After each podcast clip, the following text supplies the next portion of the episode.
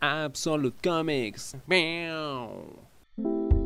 Ya has empezado tu colección de cómics, ¿te gustó el formato de tapa dura? ¿Crees que es elegante, se ve muy bien, se conserva mejor y quieres dar el siguiente paso? De repente sientes que el arte se ve muy pequeño, te gustaría verlo un poquito más grande, en una mejor presentación.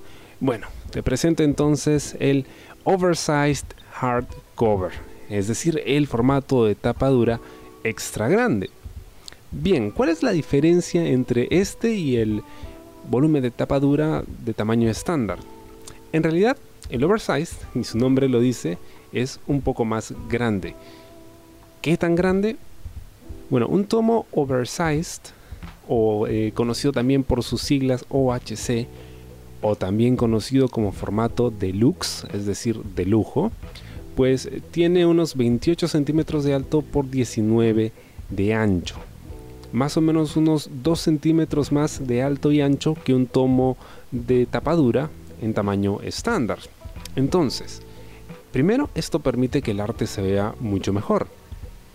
Segundo, dependiendo de la edición, porque esto puede variar, un tomo de tapadura en oversize o edición deluxe puede incluir más números que una serie que un tomo de tamaño estándar.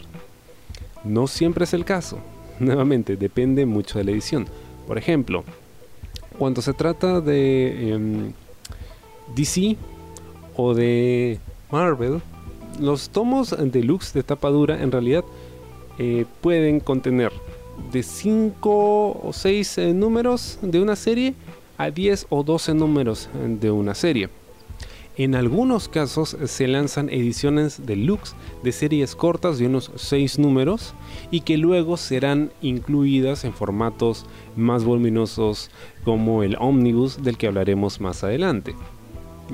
Image Comics, por ejemplo, suele sacar eh, tomos en formato deluxe que incluyen unos 10 números de una serie, como por ejemplo Sex Criminals o Chew o incluso pueden incluir más números, estamos hablando de 15 o 16, ¿no? como por ejemplo Saga o Monstress, entre otros. Ahora, como se trata de un formato deluxe, es decir, de lujo, además de las historias, suele incluirse material adicional. Aquí es donde ya empezamos a ver la diferencia entre un formato y otro más allá del tamaño. ¿no?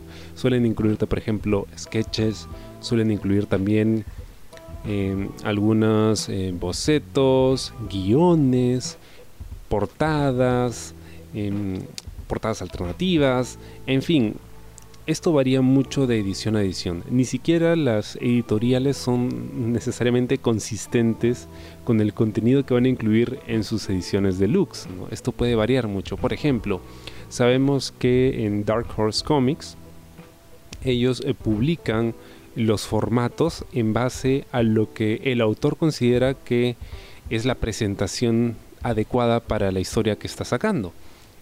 Entonces, eh, algunos autores pueden tener formatos en los que les gusta sacar sus historias y otros prefieren formatos un poco más grandes, ¿no? O eh, que contengan más números por serie. En fin, es muy confuso a veces. Pero el estándar, eh, sobre todo cuando se trata de Marvel y DC, pues es que un oversize hardcover sea de 28 centímetros de alto por 19 de ancho, incluye hasta unos 10 números de una serie y también incluye algún contenido adicional para justificar el hecho de que sea un formato deluxe. Ahora, también podría incluir un dust jacket. ¿Qué cosa es un dust jacket? Es esta sobrecubierta, que es en realidad un papel ilustrado que recubre la tapadura esto por propósitos estéticos o también para proteger mejor la tapadura de algún raspón y todo eso, o como su nombre lo dice, pues para protegerlo del polvo. Yo no soy muy fanático de este tipo de, sobrecubiertas, sin embargo a veces es muy chévere cuando la sobrecubierta tiene un arte, una imagen, y luego al quitarla la tapadura tiene otra imagen distinta. Es como que un plus que puede tener esta edición. Ahora, por ejemplo, lo que hace SC Comics, ¿no? que es la editorial española, cuando ellos eh, lanzan sus formatos deluxe, lo que hacen es no incluir un dust jacket, sino una especie de cubierta plástica especial que tiene una impresión encima, ¿no? que es un añadido para este formato que tiene las mismas dimensiones que lo que se lanza por ejemplo en Estados Unidos. Cada editorial tiene su propia línea cuando se trata de los formatos deluxe. En algunas ocasiones son los mismos que en la casa matriz, no para mantener un estándar. En otras ocasiones pues cambian algunas cositas.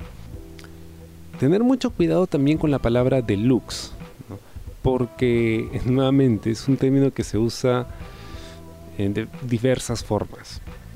Para Marvel y DC, un formato deluxe es lo que he descrito hasta ahora, pero por ejemplo, Image Comics tiene formatos deluxe que son de tamaño aún más grande.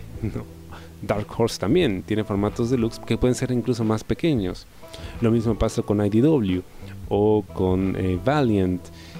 En fin, nuevamente depende de la editorial, pero por lo general el formato deluxe es eso, un poco más grande que el tamaño estándar. La ventaja, por supuesto, es que por lo general incluye más contenido, más números de una serie, incluye contenido adicional, sketches, guiones y demás.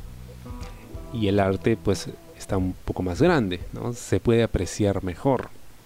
En algunos casos es eh, significativa, ¿no? La mejora con respecto al tamaño y el detalle que vas a ver en el arte, ¿no? porque se aprecia mejor. En otros casos, dependiendo del estilo de la ilustración, no es tanta la mejora, pero bueno, eso ya queda a criterio del coleccionista.